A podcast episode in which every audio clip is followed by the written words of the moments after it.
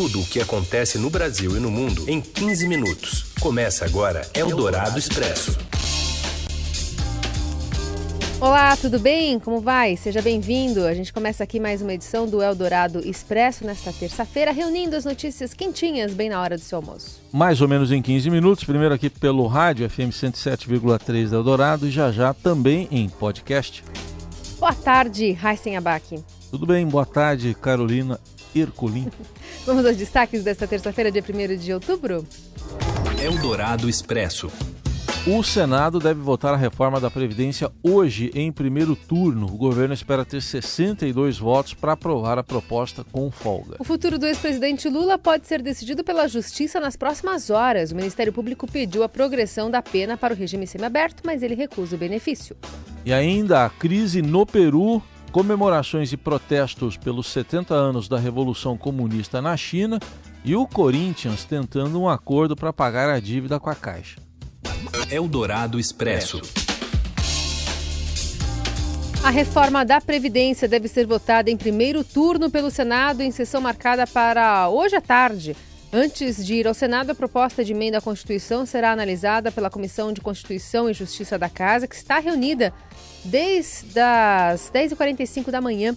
O governo calcula que terá 62 votos no plenário do Senado, 13 a mais, portanto, do que o mínimo necessário para aprovar a PEC. A presidente da CCJ no Senado, Simone Tebet, conversou conosco. Demonstrou insatisfação na semana passada, inclusive, né, com o adiamento da votação da reforma da Previdência, e afirmou hoje que o texto deve sofrer desidratação na casa por meio de destaques, mas serão poucos. Mas no plenário já se calcula algo em torno de 60 votos no texto principal. Claro que num destaque desse, obviamente, pode ter uma ou outra surpresa. Mas lembrando, todos os destaques que serão feitos, a tendência, se porventura passar algum, é, aqueles que votam a favor da reforma resolverem aceitar um ou outro destaque, é, vai se dar em torno de destaques que não entram no mérito, que são supressivos e que, portanto, não voltam, é, não teriam perigo de fazer com que a PEC com que a reforma voltasse para a Câmara. Se é possível haver uma desidratação? É possível, difícil, mas é possível. Uhum. Ela pode estar variando aí, dependendo de um ou, ou, dois pontos destacados, mas isso é só mesmo o plenário que tem a soberania para decidir. O líder do governo no Senado, Fernando Bezerra, disse que o senador Rodrigo Pacheco retirou a emenda que beneficia servidores federais, estaduais e municipais, possibilitando que eles se aposentem com benefícios maiores.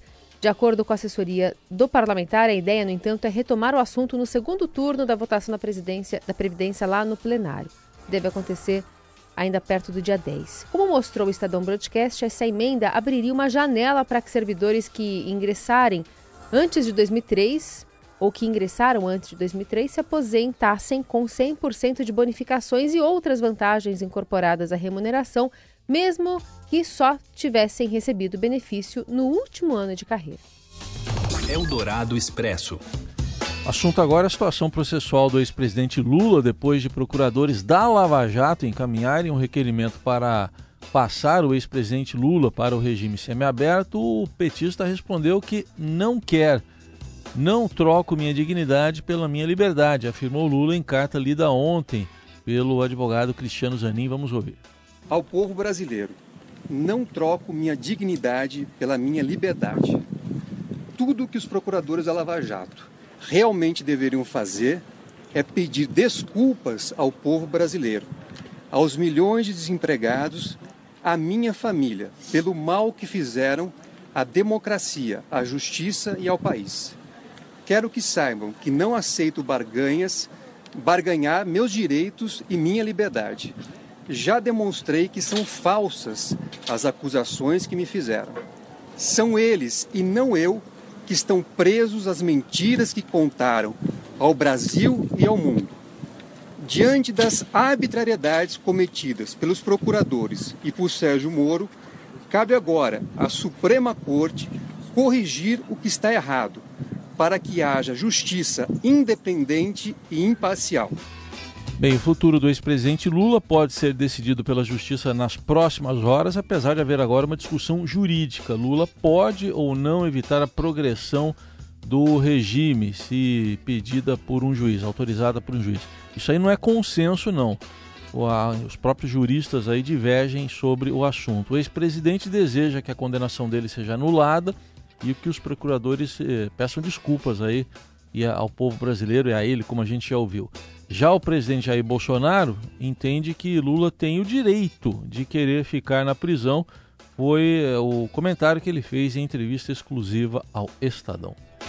Eldorado Expresso. No Rio de Janeiro, tudo pronto para a polícia fazer a reconstituição da morte da menina Agatha Félix, de 8 anos. O objetivo é tentar esclarecer as circunstâncias em que a garota foi baleada dentro da perua em que estava com a mãe no dia 20 no Complexo do Alemão.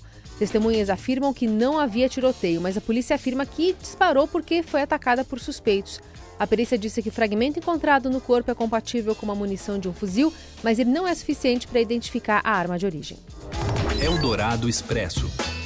Desde a tragédia da Vale em Brumadinho, no dia 25 de janeiro, o público deixou de visitar as obras do Instituto Inhotim, um jardim gigante repleto aí de obras de artistas brasileiros e estrangeiros.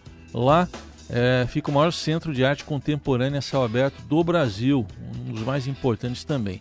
Ainda assim, ele vive seu pior momento financeiro da história, com queda nas receitas de ingressos e também de convênios. E tem um especial no caderno 2 do Estadão mostrando que os indicadores que apontam para um quadro preocupante das finanças do centro são referentes a 2018 e também anos anteriores, portanto, ainda não refletem o impacto do rompimento da barragem da Vale no município de Brumadinho, que matou até agora 250 pessoas. Ainda estão havendo, estão fazendo buscas lá. E ontem mesmo houve mais um enterro. 250 mortes nessa tragédia que foi em 20, 25 de janeiro de 2019. Eldorado Expresso. Ao conversar com um grupo de garimpeiros na região de Serra Pelada, o presidente Jair Bolsonaro criticou a empresa Vale por ter, na visão dele, abocanhado dinheiro mineral ou direito mineral no Brasil no governo do ex-presidente Fernando Henrique Cardoso, que comandou o país entre 95 e 2003. Segundo Bolsonaro, esse é um país que é roubado há 500 anos. A gente conhece o potencial mineral do Brasil. Eu sei como a Vale do Rio Doce abocanhou no governo FHC o direito mineral no Brasil. Um crime, um crime, o que aconteceu. Bolsonaro falou pessoalmente com representantes da cooperativa de mineração dos garimpeiros de Serra Pelada, localizada no sul do Pará, e na entrada do Palácio do Planalto, hoje, ele discursou em cima de uma cadeira apoiado em dois seguranças. Na conversa, prometeu que, se houver amparo legal, vai enviar as Forças Armadas para atuar na região. A Vale atua há anos no local. O presidente também disse que é uma covardia o que fazem com garimpeiros no Brasil e insinuou que há pessoas que pagam propina para encobrir ilegalidades. Bolsonaro afirmou que pediu ao ministro de Minas e Energia, Bento Albuquerque, para buscar alternativas que ajudem os garimpeiros junto à Agência Brasileira de Mineração. Eldorado Expresso. Destaque internacional: a China comemorou nesta terça-feira, lá agora já é quarta, mas comemorou nesta terça os 70 anos da Revolução Comunista, com um grande desfile que reuniu 15 mil soldados, aviões, tanques e equipamentos militares. A demonstração de força incluiu a apresentação de um míssil intercontinental capaz de atingir uma distância que vai do país asiático aos Estados Unidos. No discurso de abertura das celebrações, o presidente Xi Jinping afirmou que nada pode abalar a nação chinesa. Em contraponto, manifestantes intensificaram os protestos por democracia em Hong Kong. A polícia reagiu e um ativista foi baleado. Cerca de 50 pessoas ficaram feridas nos confrontos. Eldorado Expresso.